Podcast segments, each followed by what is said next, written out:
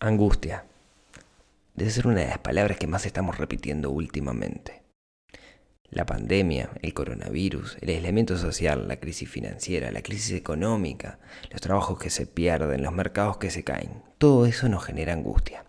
Ahora, la angustia, lejos de ser algo tan malo, es una señal y tenemos que aprender a leer lo que nos dice esa señal. Nos quiere decir algo.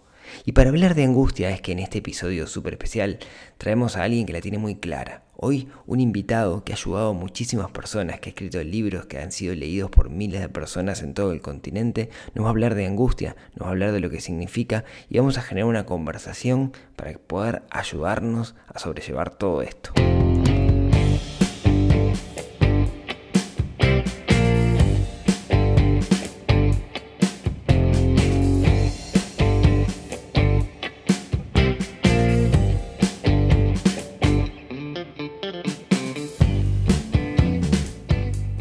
Muy buenos días, tardes, noches para todos. Bienvenidos al episodio número 97 del podcast de Neurona Financiera. Mi nombre es Rodrigo Álvarez, soy quien está detrás de este proyecto, de este podcast, de esta cosa que se llama neuronafinanciera.com, donde pueden de alguna manera aprender a dejar de sufrir estrés por dinero. Y justamente en este episodio vamos a hablar de estrés y en particular de angustia. Y para eso un invitado súper especial que es Alejandro de Barbieri psicólogo, psicólogo clínico, al mismo tiempo em, es un divulgador de la palabra porque ha escrito libros y ha ayudado a muchísimas personas y vamos a estar hablando de angustia. Pero antes, pero antes, recuerden que estamos en el mes de apoyar a las pymes y en este caso en particular quiero hablar de una agencia, de una pyme, una agencia que se llama escalate.uy, es una agencia de marketing digital cuyo segmento es los pequeñas empresas a su vez que no tienen la capacidad de tener su propia área de marketing digital o que no le pegan con el tema y necesitan a alguien que les dé una mano. Con precios mucho más económicos de lo que suele cobrar otras agencias, te orientan en cómo hacer campañas, cómo salir a mostrarte al mundo por esta vidriera que tenemos, que son las redes sociales. Así que, y mucho más, ¿no? Así que, eh, sin más, desen una vuelta por escalate.uy en, la web o Escalate UI, que es el, Instagram de, la agencia. Y ahora sí, los dejo con, esta entrevista que hicimos con, con Ale de Barbieri y espero que ustedes la aprovechen y la disfruten tanto como yo lo hice. Hoy me acompaña eh, una persona muy conocida por estos lares, muy conocida por acá por, por Uruguay. Sé que hay mucha gente que me escucha del exterior y, si bien eh, también es, conocido, quizás no tanto como Uruguay, que es el psicólogo Alejandro de Barbieri. Ale es una persona de, referencia acá en Uruguay, que, bueno, es autor de un montón de libros. Eh, yo lo conocí cuando, cuando nació Maxi, que el pediatra me recomendó eh, Educar sin culpa, que fue un libro que nos cambió la forma en la cual criamos a nuestros hijos y del cual voy a estar eternamente agradecido con, con Ale. Y él en un momento hizo un cambio de la psicología clínica y se fue para el lado de, eh, de alguna manera, generar un impacto en el mundo, ¿sí? Eh, de alguna manera, hablar con mucha gente, llegar, que su mensaje llegue a muchos lados para ayudar a una cantidad más grande de, personas. Y me parecía que en el contexto que estamos viviendo sería genial, y hablé con Ale y accedió, a que nos acompañara para charlar un poquito de todo esto que está pasando y cómo lo venimos eh, viviendo. Así que Ale, bienvenido. Hola Rodrigo, ¿cómo estás? Muchísimas gracias por, por la invitación a compartir un ratito de, neurona, de neuronas contigo. Y me, me, da mucha alegría lo que comentaste de que el libro les, les ayudó. La verdad que yo tengo un gran cariño por todos los libros, ¿no? Son como hijos, como dice la gente, pero Educar sin culpa, sin duda que yo ya había escrito antes Economía y Felicidad, y Educar sin culpa, bueno, tuvo un, un impacto más grande en mi vida, entonces yo tuve que dejar de, de tener pacientes así como tenía y dedicarme más a, a esto, ¿no? A la comunicación, a los talleres, a los cursos. Y, me da una alegría enorme cuando recibo mensajes así como el tuyo de que si te ayudó a educar a tus hijos, bueno, para mí eso es lo más lindo, ¿no? Sí, yo recuerdo, esto nunca te lo comenté, pero recuerdo que em, eh, fuimos una vez al, al, al, pediatra, no me acuerdo qué edad tenía, pero estaba en esa edad complicada donde le decís al nene, este, eh, sacate la ropa y empieza, eh, o le querés sacar la ropa y empieza con el gran, gran, gran berrinche. Y me acuerdo que terminamos y la, pediatra muy sabia me dijo, che, ¿saben qué? Les Nosotros queríamos ser todo polite, ¿no? Todo tipo, bueno, dale. ¿Saben que hay un libro que se los recomiendo que se llama Educar sin culpa que nos cambió mucho y nos ayudó muchísimo? Así que por eso públicamente te, agradezco. Eh, Ale, vos, comentabas... Em, vos comentabas que, bueno, que dejaste un poco la psicología clínica, el uno a uno, eh, porque tenías un mensaje que querías que llegara a más gente, ¿no? Y yo que, sigo tu contenido, que, te escucho, eh, que de hecho tenés un podcast del cual vamos a hablar ahora en un ratito, que se lo súper recomiendo a todas las personas. Eh, vos, una, cosa que a mí me gusta de, tu visión, digamos, es esa, esa visión holística y no dramatista de todo lo que, lo que está pasando, ¿no? Yo cuando creé Neurona Financiera, mi objetivo era hablar con la gente de que, bueno, no, no deberíamos sufrir estrés por, por dinero. Y sé de mucha gente porque me contacta que está sufriendo muchísima angustia. Y vos hablas mucho de la angustia, ¿no? Sí, sí. Eh, sí, yo ese proceso de uno a uno a, lo más mediático o a los libros, también lo hice, lo fui descubriendo, es como el sentido de la vida, ¿no? Vos siempre lo vas descubriendo y va cambiando. Por eso estamos angustiados, creo, en, este, en esta época, porque es una época de, de rediseñar tu sentido de vida, ¿no? El sentido de vida no es algo que vos es como una iluminación divina, ¿viste? Que ah, vas a hacer esto y, vas a hacer eso toda la vida. No, tiene que ver con el ser, tiene que ver con el hacer, y, el hacer va cambiando, ¿no? Entonces, por eso que estamos angustiados estos días, porque la manera de psicólogo, la manera en que yo soy papá, la manera en que yo daba las charlas, viste que todo eso con la pandemia lo tuve que cambiar, y así como yo, cambiaste, te habrá tocado a ti, le habrá tocado a otros. Y yo lo, de, lo del la psicología clínica es, mi primer amor porque es la formación que tuve en la universidad. Trabajé muchos años y tenemos un centro con, mi señora que se llama CELAE, con 20 psicólogos que, se dedican sobre todo a la, atención clínica, ¿no? Pero una, eh, un amigo mío, Juan Andrés Elordoy, este, tiene un, tenía un programa de radio en, El Espectador, después vino Alex, que es el nieto de Víctor Franklin, que también es fue un referente para mí, que me dijo, Ale, vos tenés que salir a comunicar lo que haces porque vas a llegar a más gente, y bueno, también a mí me gustaba, y ahí fue que, que me dediqué más un poquito a esto, pero eh, cada cosa Tiene, tiene, la angustia de hoy es una angustia, la angustia siempre aparece, Rodrigo, la angustia aparece cuando un valor se ve amenazado. O sea, por eso que nosotros decimos no hay que tapar la angustia. La angustia, eh, porque, porque no tengo trabajo, es porque quiero trabajar, porque me importa el trabajo, me importa mi familia, ¿verdad? Cuando tú decís, me importa este, el, bueno, mi pareja, entonces me angustio si mi pareja me dice, che, en esta cuarentena estamos mal, no nos estamos entendiendo, los niños están ¿no? demasiado sobreprotegidos. Entonces la angustia siempre aparece cuando un valor se ve amenazado. La tarea del psicólogo es como ayudar al paciente que vea cuáles son sus valores y cómo puede hacer para, para, para, para sanar eso, ¿verdad? Para, para, cuidar esa parte de su vida, pero no le podemos prometer a la gente que no te vas a angustiar nunca, ¿me explico? Viste que la gente hoy eh, quiere vivir sin angustiarse. La pastilla mágica. claro, forma parte de la vida, ¿no? Hay días que te despertás bien, hay días que te despertás mal, y hay días que te despertás fantástico y te dice una noticia triste y te angustia, porque el ser humano justamente se angustia. Y, y Heidegger, que es uno de los grandes autores que habló de esto, dice que el ser humano es más humano cuanto más se angustia. Y es una idea muy fuerte, y yo creo que creo mucho en esa idea, porque nos separa de, los robots, ¿no? que tanto se habla hoy en día, que el robot, si hay algo que no va a poder hacer, me parece, es angustiarse. Quizás sí, aprender cosas mecánicas, y ser inteligencia artificial, y no sé, hay un montón de cosas fantásticas, pero angustiarse por lo que le pasa a otro humano, bueno, por ahora creo que ese tipo de, robot no, no se ha inventado. Sí, vos sabés que dijiste muchas cosas que me dejaron, eh, eh, me dejaron pensando cosas que hemos hablado antes, ¿no? Vos decías em, que, la angustia surge cuando hacemos cosas eh, en contra de nuestros, nuestros valores.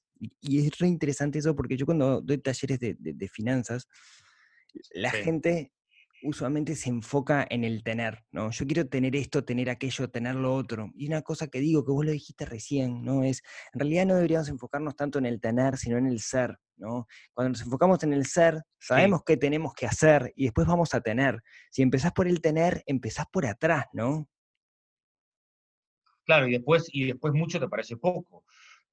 Y ese es un problema que a veces pasa con las, con las adicciones, ¿no? En realidad, la angustia aparece cuando el, no cuando el no cuando, no, no, sé cómo fue que dijiste, cuando el valor se ve amenazado, cuando yo siento como una amenaza a mis valores, ¿no? Miedo a perder mi casa o a perder mi auto o a perder mi pareja, ¿no? Entonces, cuando el valor se ve amenazado, aparece la angustia. Y el ser y el tener van como de la mano. Y algo que nos ha, que nos ha enseñado esta, esta cuarentena es que también, por ejemplo, que se puede vivir con menos, que, uno puede ir al, al, súper una vez por semana y no tenemos por qué ir toda la familia, va uno. Eso ya obligó a que muchas familias se replanteen su economía familiar, ¿no? O sea, los gastos, lo, que hacíamos naturalmente, pero quizás lo hacíamos mal. Este, y cuando uno está angustiado y cuando uno está estresado, hay una frase de Sabater que es increíble. Dice, si vos estás angustiado, dice Sabater, o si estás mal, vas a, y si no tenés cultura, dice, vas a precisar mucha plata para ser feliz un fin de semana.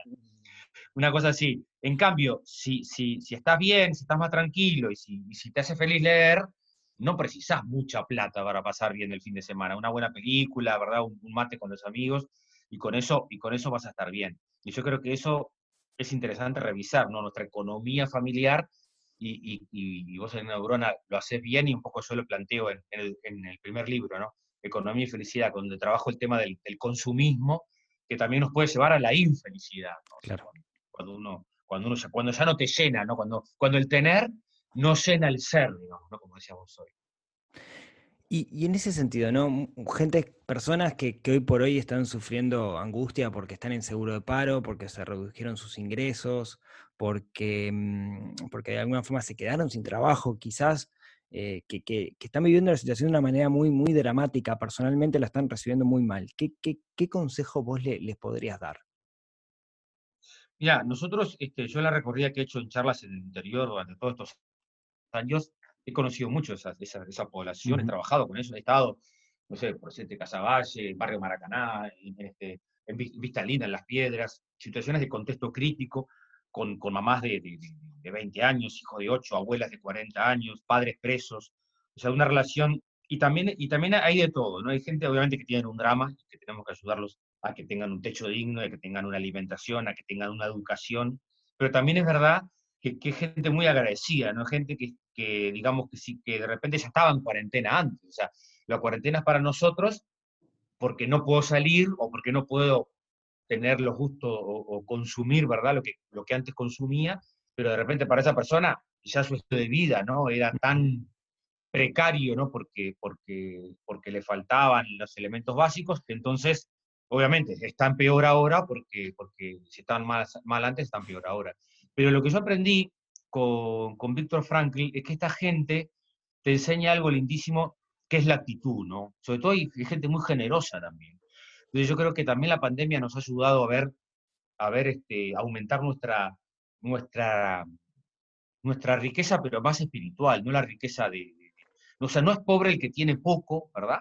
O sea, ese es un tipo de pobreza, de pobreza material, pero también hay una pobreza del alma, una pobreza de la condena de, querer poco, una pobreza cultural. Yo, por ejemplo, he llegado a Vistalinda en las Piedras con, con Educar sin culpa, y para, para, esa familia tener un libro, ¿verdad? Y poder leer un libro, le estás dando le estás diciendo creo en ti, le estás diciendo tenés que leer, le estás diciendo tu hijo puede leer y terminar la escuela. Bueno, lo estás realmente sacando de, otra pobreza, ¿no? Que es la pobreza de, querer poco, ¿no? O de, creer de creer de que mi hijo no puede terminar la escuela, ¿no? Entonces, entonces ya sin querer lo condeno a que, a que quede este, bollando por ahí, ¿no? Y que quede más vulnerable a las adicciones o a la delincuencia, si, si el niño cree o el papá cree que mi hijo no puede estudiar. Así que hay, hay muchas pobreza distintas, ¿no?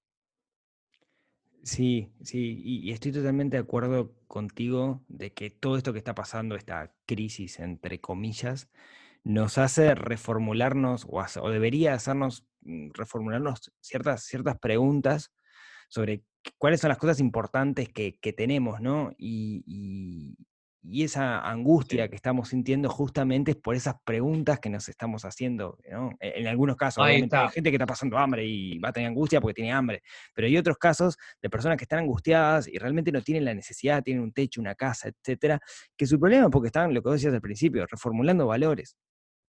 Ahí está, ahí está, están reformulando valores y eso es una crisis existencial. Por eso viste el podcast que, que, armé muchos de los episodios, les puse terapeuta coronavirus, no, por, no porque yo tenga una especialidad en coronavirus, sino lo que quise decir fue que el coronavirus está siendo terapéutico, ¿no? porque nos puso como, como, como, como ciudad, como, como Uruguay, como Argentina, como, como mundo, nos puso eh, esta reformulación de valores, como bien lo dijiste tú, ¿no? O sea, me obliga a pensar, bueno, si el sentido de mi vida era eh, trabajar y tener pacientes, bueno, muchos psicólogos han tenido que reciclarse a tener pacientes por Zoom o por Skype, que algunos tenían, ya lo habían hecho antes, pero otros no. Mucha gente perdió el trabajo, como tú decís, o está en desempleo, entonces se está preguntando, bueno, cuando salga la cuarentena, sigo haciendo lo mismo, ¿verdad? O hago algo nuevo, o aprovecho a estudiar, ¿no? Para poder presentar un currículum distinto. O sea que creo que también, por eso es que la reformulación de valores es fantástico, un sacudón existencial que te ayuda a poder este, rediseñar un nuevo sentido de vida. ¿no? Y yo creo que eso es, es, es, es, super, es una cosa linda para agradecer, ¿no? Sí, sí, todo, yo lo comentaba en algún episodio, visto en un momento dado, las cosas parecen malas o buenas, pero cuando lo vemos a distancia, en realidad, ahí realmente sabemos qué impacto tuvo en nosotros y lo que está pasando ahora. Hoy mucha gente lo ve como algo súper malo, pero quizás lo veamos dentro de cinco años y vamos a decir, che, ¿cómo me cambió la vida para bien esto? Yo veo, yo veo, veo cosas negativas, pero veo muchas cosas positivas. O sea, lo que veo negativo es claro, hay gente que ya estaba mal antes de la cuarentena y quizá con, poco, con pocos recursos psicológicos, o personas que están solas, o personas que estaban mal en su trabajo, y claro, te agarra la cuarentena y, y te enfrenta a, a, tu fragilidad, ¿no? Nos enfrenta a la fragilidad que es la vida, a que de repente tengo pocos amigos, a que de repente no me llevo mal con mi señora. Entonces, claro, la cuarentena en vez de ser una oportunidad, se transforma en una cárcel, ¿no? Se transforma en una, bomba de tiempo psicológica que puede explotar para cualquier lado. Pero viendo lo positivo, también veo gente que está aprendiendo, primero que los niños y los adolescentes se han adaptado lo más bien. Hay, hay problemas, lógico.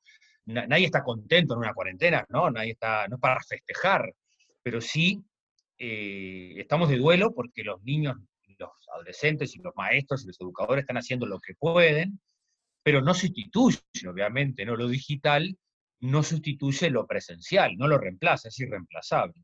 Yo creo que ese también ha sido uno, de los aprendizajes, ¿no? Creo que se puede a nivel, a nivel teletrabajo, ¿no? Hay un montón de cosas que la cuarentena también nos trae como aprendizaje, pero también cosas donde lo humano es irreemplazable. Entonces yo creo que hay que aprender mucho del, de aprender el tiempo que nos trajo la cuarentena, la pausa. Este, por ahí leí una cosa muy linda en, estos días de un educador español que dice, al mundo lo mueven los que lo paran. ¿no? y que a veces, a veces es necesario parar este, para, para, poder seguir, ¿no? Y bueno, esta cuarentena ha sido como un parate obligatorio, pero ese parate trae angustia, ¿no? Trae angustia porque, y es bueno, porque la angustia te hace crecer, ¿no? Y te ayuda a, a decir, bueno, ¿cómo quiero seguir mi vida, ¿no? No sobrevivir, sino realmente vivir. Sí, dejar de vivir en, piloto automático. Ya que, ya que enganchaste el tema de, de, los niños, eh, también eh, conozco muchos padres de gurises que están en primaria específicamente, que están sumamente estresados por el tema de los deberes de los hijos, ¿no? Que los maestros le están mandando muchísimos deberes y tienen que dedicar mucho tiempo a sus tareas laborales porque hacen trabajo remoto y al mismo tiempo hacer los deberes y tienen como muchas cosas en la cabeza y no pueden, no pueden eh, hacer todo, digamos. ¿Qué, qué, qué, opinión te genera sí, eso?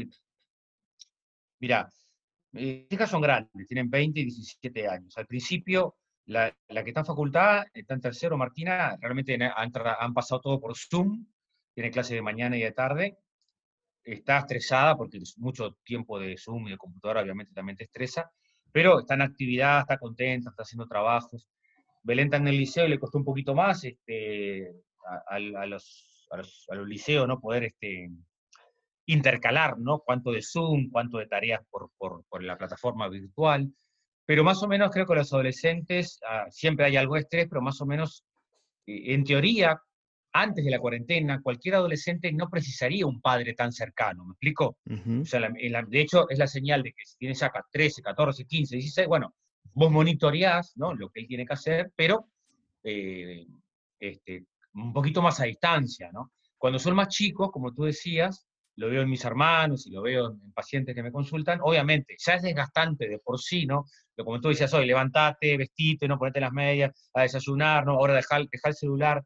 este, ¿no? ayúdame en esto, no, le pegues a tu hermana, bueno, ya todo eso es desgastante, a eso se le suma tener que conectarse por Zoom y todo eso. Entonces los papás que tienen hijos chicos realmente están teniendo un esfuerzo chino y yo le pido a muchos educadores que tengan paciencia con esos papás, como le pido a los papás que tengan paciencia con los educadores, porque los educadores, para muchos padres, las tareas que mandan es poco.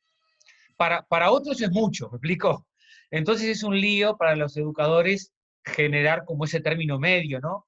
Que ellos están también siendo padres, eh, tomando datos de su celular, de su wifi, ¿no? Para conectarse, este, o, por, o por WhatsApp, porque de repente en algunos lugares no, no lo pueden hacer a través de una computadora. Entonces hay un esfuerzo de, todas partes ¿no? para lograr un término medio. Lo que yo les recomendaría es que se organicen, no porque antes no estuvieran organizados, lo que pasa es que la pandemia nos, nos desestructuró, ¿no? Nos, nos, desorganizó. Entonces una, una estructura mental precisa un orden, precisa una rutina, o sea, este, levantarse, vestirse, bañarse, una hora para trabajar, una hora para descansar, una hora para hacer ejercicio, porque eso te ayuda mucho a que tu cerebro también pueda estar concentrado que después pueda descansar, que duerma bien, ¿no? dormir bien, alimentarse bien, todo eso es fundamental para que los papás tengan energía para las demandas de sus hijos. Como siempre digo, no son demandantes los niños. Yo lo dejo demandante como adulto si cedo siempre a su demanda. Pero no es que los nenes son demandantes como si fuera una característica genética. ¿no? Si, si me pide algo y se lo doy, le estoy diciendo, cada vez que me pidas algo, te lo voy a dar, con lo cual le estoy mintiendo, porque la vida no le va a dar siempre, y, nosotros tenemos que preparar a nuestros hijos justamente para cuando la vida no les dé y ellos siguen siendo fuertes y resilientes. ¿no? Sí, tema que, que tocas en, Educar sin culpa, de nuevo, libro que súper recomiendo, porque a mí en particular nos cambió la forma en la cual criamos y, y creo, creo, creo que todos los padres sienten lo mismo, ¿no? Pero creo que vamos por buen camino y, el libro nos ayudó mucho, así que no, recomendación, Educar sin culpa, gran, gran, gran libro. Me acuerdo qué contento que me puse una vez que estaba en México en una librería y, lo veo el libro, digo, qué bueno que haya llegado hasta acá, que me acuerdo que saqué una foto y te, la mandé. Sí, me acuerdo. Eh, mira, el libro salió en México, en Colombia, en Chile y en Argentina, Educar sin culpa. La vida en tus manos salió en Argentina y Colombia ojalá pueda salir también en México. Y en México estuve, estuve en Chihuahua dando charlas para docentes, junto a un colegio que se basa en método Montessori, me, me invitó. Hace poco puse un post en Facebook sobre los 10 tips de, Montessori para educar en la cuarentena, que están buenísimos realmente, de un colega mexicano. Sí, es un libro, y yo, yo lo, justo ahora, en estos días que estoy repartiendo un libro en la bici acá en Ciudad de la Costa, el que más me pidieron fue Educar sin culpa, que me llamó pila la atención, pero también, claro, hay nueva generación de padres, ¿no? Para mí es un libro del 2014, pero hay padres con niños chicos que lo están descubriendo ahora.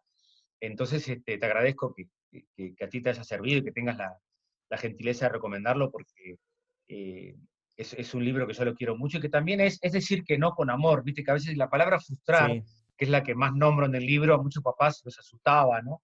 Porque creen que frustrar, a veces lo interpretan mal, y frustrar no es agredir, no es pegar, no es tirar la oreja, no es gritar, sino justamente no ceder cada vez que el niño te pide algo.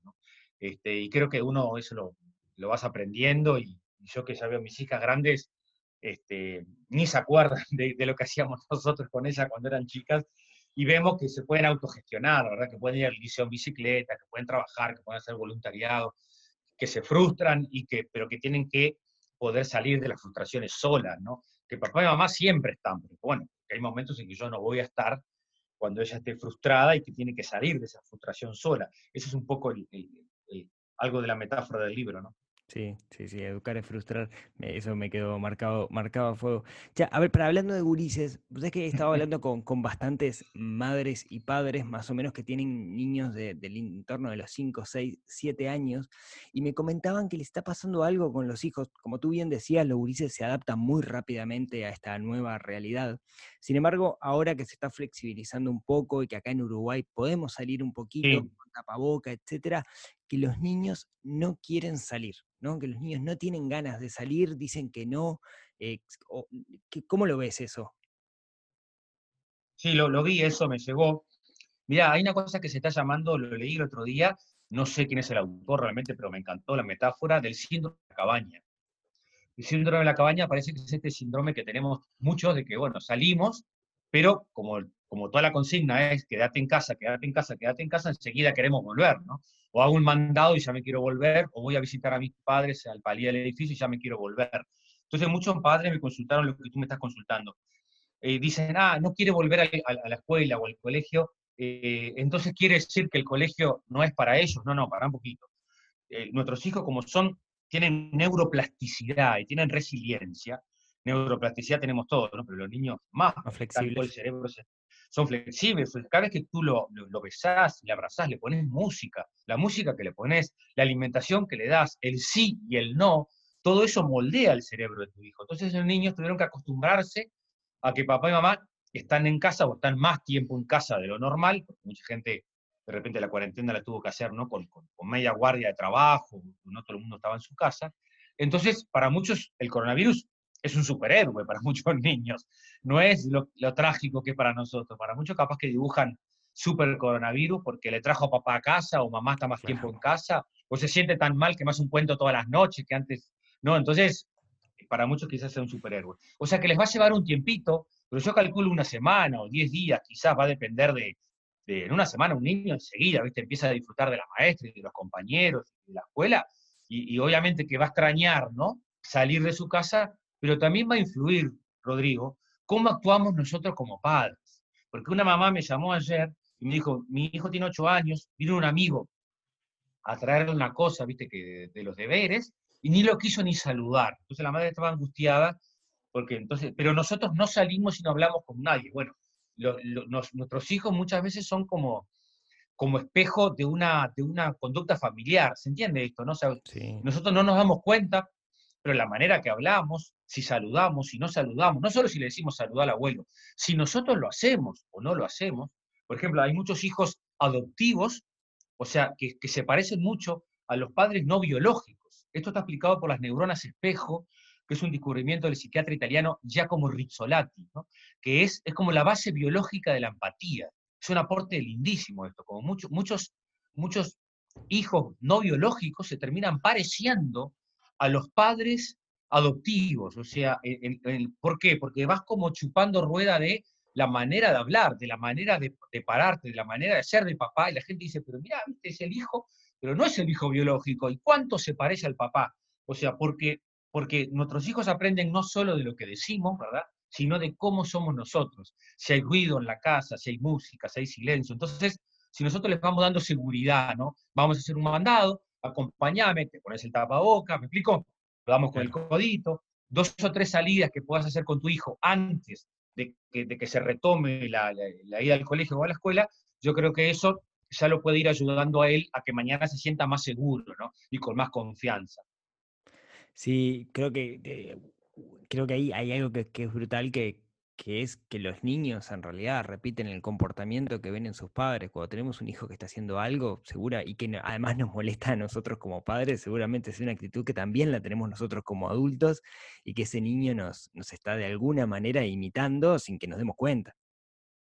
Totalmente, y por eso viste que yo siempre digo en todas las charlas, no me acuerdo si lo puse en Educar sin culpa, que en Educar sin culpa les digo menos, menos explicación y más implicación. Ese es un consejo que doy a los papás, porque los papás de hoy suelen explicar mucho, ¿no? Y, está bueno eh, hablar, pero tampoco en demasía, porque este, vos eh, no te acordás de los cinco años, toda la explicación que te dio tu mamá, no, no nos acordamos. Sí, una explicación según la edad, ¿no? Según las, las edades, de cada uno, pero cuidado cuando, cuando hay una sobredosis de padre, lo que se llama la hiperpaternidad, que es la, la, sobreprotección, porque eso justamente genera más miedo y más, y más inseguridad en un chico cuando tenemos, cuando tenemos padres que sobreprotegen, ¿no?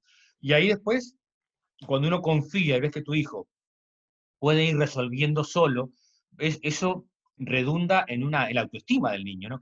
y el adolescente, que se sienta más confiado, más seguro, con más independencia, con más seguridad. Por eso los campamentos, ¿viste? O hacer mandados, o andar en bicicleta, hacer deporte, deporte de equipo, todo eso lo va a frustrar. El, director técnico lo pone y no lo pone, y esas mini frustraciones lo ayuda a crecer al niño, ¿no? Sí, pues es que yo hablo mucho siempre de cómo nuestra relación con el dinero en particular termina siendo de adulto eh, una, imitación de lo que veíamos en nuestros padres o, en todo caso, todo lo contrario de lo que hacían nuestros padres y nos impactó negativamente. Eh, en este sentido, digamos, ahí se ve claramente, en, particular con la relación del dinero, es clarísimo cómo, cómo no, nos educa el ejemplo más que la explicación. Lo que vos decías, el padre, el rol del padre de repente no es el maestro que está ahí arriba de la montaña meditando, que le dice al hijo cómo hacer las cosas bien, sino implicarse y demostrar con el ejemplo cómo se hacen las cosas. Y hoy, hoy en este contexto que estamos viviendo, es claro que si los padres están angustiados, si los padres están tristes, si están enojados, si están de mal humor, si están ocupados, etcétera, el niño va a chupar todo eso. Por eso tenemos que tener mucho cuidado como adultos. Claro. Y, sobre todo, y por eso este, me encanta eh, este, esta charla que estamos teniendo contigo en Neurona Financiera, porque a veces, es una cosa re interesante, Rodrigo, hay poca educación de, lo económico en las familias. Primero que, primero que muchos padres hablan poco del trabajo. Yo siempre les digo a los papás que tus hijos valoren el esfuerzo, el esfuerzo. Y a veces hay poca educación de que si tú le enseñas el ahorro, cómo gastar, ¿no? Cómo, cómo este, no sé, eh, lo que vale el dinero, ¿no? Este, podés justamente educar a que tus hijos valoren y que mañana, no, solo para que mañana sea exitoso empresarialmente, que ojalá que sí, ¿no? Sino para que justamente tenga esa capacidad de este, valorar el trabajo y también una educación económica, ¿no? Desde, desde la infancia, porque a veces no nos damos cuenta, pero de la manera en que nosotros administramos la familia, ¿no? Los gastos, este, las compras, ahí ya estamos enseñándoles al manejo del dinero. También hay muchos padres con problemas ¿no? económicos, con problemas de compulsión, con problemas de gastos, ¿no? Este, no sé, con, mal, mal manejo de la economía de la economía familiar. Yo puse en, el nuevo libro de Economía y Felicidad, puse un capítulo que se llama Infidelidad Financiera, que es cuando la pareja, hombre o mujer, le oculta una compra a su pareja, se suele dar más de hombres a mujeres, pero también es de hombres a mujeres, eh, o sea, es independiente, de que esa persona que, no estuvo, ¿verdad?, su pareja de acuerdo con la compra o piensa que no va a estar, entonces lo compra con otra tarjeta o lo compra con la tarjeta de la madre o del padre y lo esconde y entonces empiezan a haber este, infidelidades financieras, ¿no? que es cuando no estamos de acuerdo en, cómo vamos a gastar el, dinero que entra a la casa. Sí, y hasta donde sé, es uno de los factores, está en el top 10 de, factores de divorcio de una pareja, es la ah, infidelidad financiera. Debe estar, sí, sí, seguro que debe estar, claro, porque es cuando uno empieza ya a no estar de acuerdo en, un consenso familiar que es fundamental para, la organización. Y volvemos a los valores. Justamente también, mm. volvemos a los valores, porque justamente ahí donde, donde te trae la... Eh, me, me hiciste acordar ahora de una, de, una, de una pareja, de una chica que había ahorrado, no me acuerdo el monto, para un gasto, y los dos ahí iban ahorrando, y él, y él en un momento que precisó, no sé si le prestó esa plata a un amigo, y claro, generó toda una crisis en la pareja porque le dijo esto, lo habíamos ahorrado los dos, para, no sé, no sé si era para cambiar el auto, para hacer un cuarto nuevo, no me acuerdo. Y está bueno porque, porque revela los valores, ¿no? El yo y el tú, y en una, y en una pareja, una familia, como de una empresa, somos una comunidad, ¿no? Somos un nosotros. Y eso es lo que te hace a veces que le dé sentido. Fíjate ahora con la pandemia, ¿no?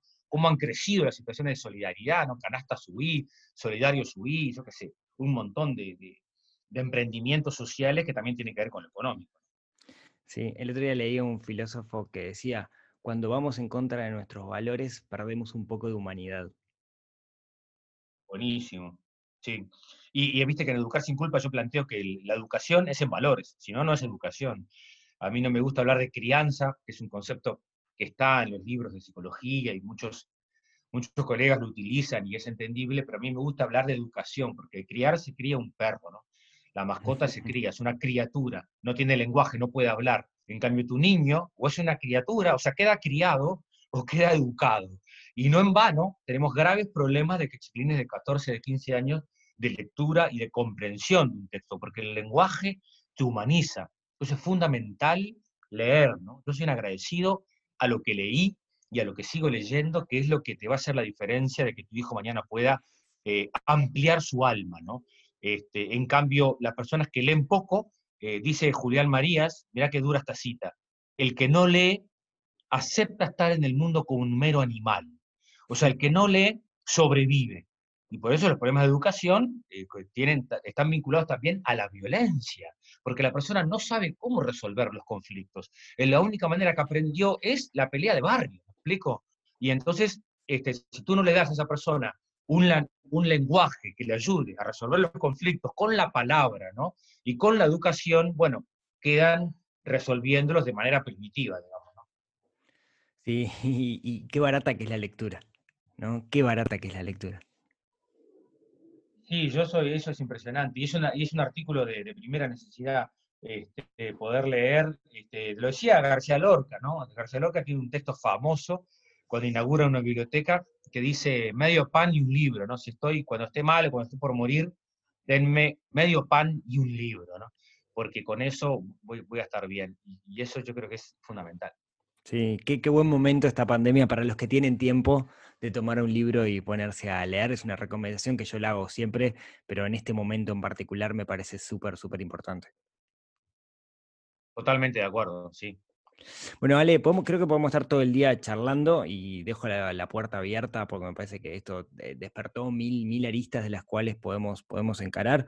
Em, ¿Algún último mensaje que te, que te gustaría dar para la gente que escucha este, este podcast?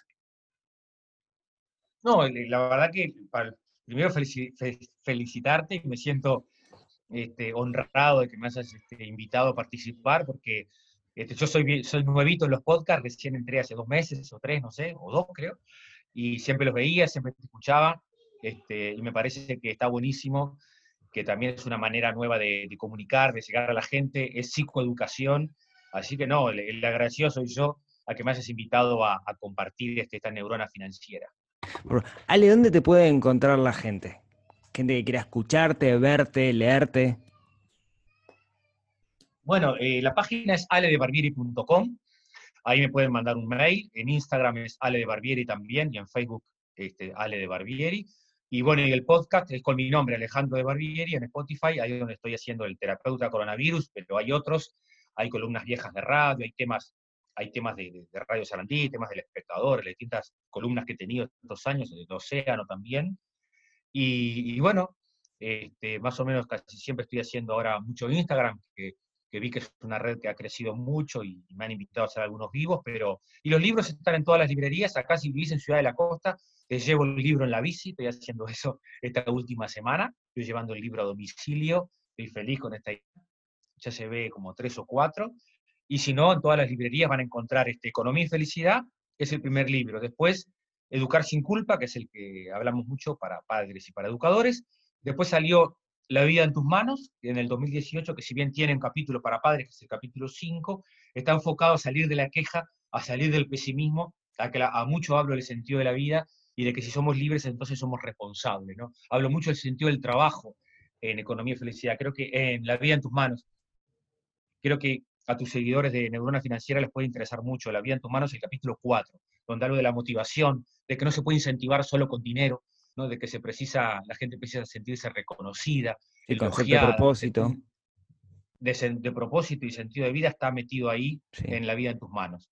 Y el último que es para niños, que se llama Un día complicado, que es un libro álbum de estos cortitos, que es un cuento, ese también está en todas las librerías. Qué bueno, bueno. Ale, un millón de, gracias por, por, habernos acompañado en este, en, este, en este episodio. Quedan mil cosas abiertas, pero bueno, ojalá esto sea el, el puntapié inicial para, para más charlas. Y bueno, eh, te agradezco nuevamente, sé que está súper complicado estos días haciendo mil cosas y que te hayas dado este tiempo para, grabar esto. Y, bueno, a todos los que nos están escuchando, como siempre, muchísimas gracias por escucharnos hasta acá. Y si tienen ganas, nos vemos, nos hablamos, nos escuchamos el próximo miércoles en otro episodio que ayude a desarrollar la neurona financiera o una de las tantas neuronas que tenemos por ahí.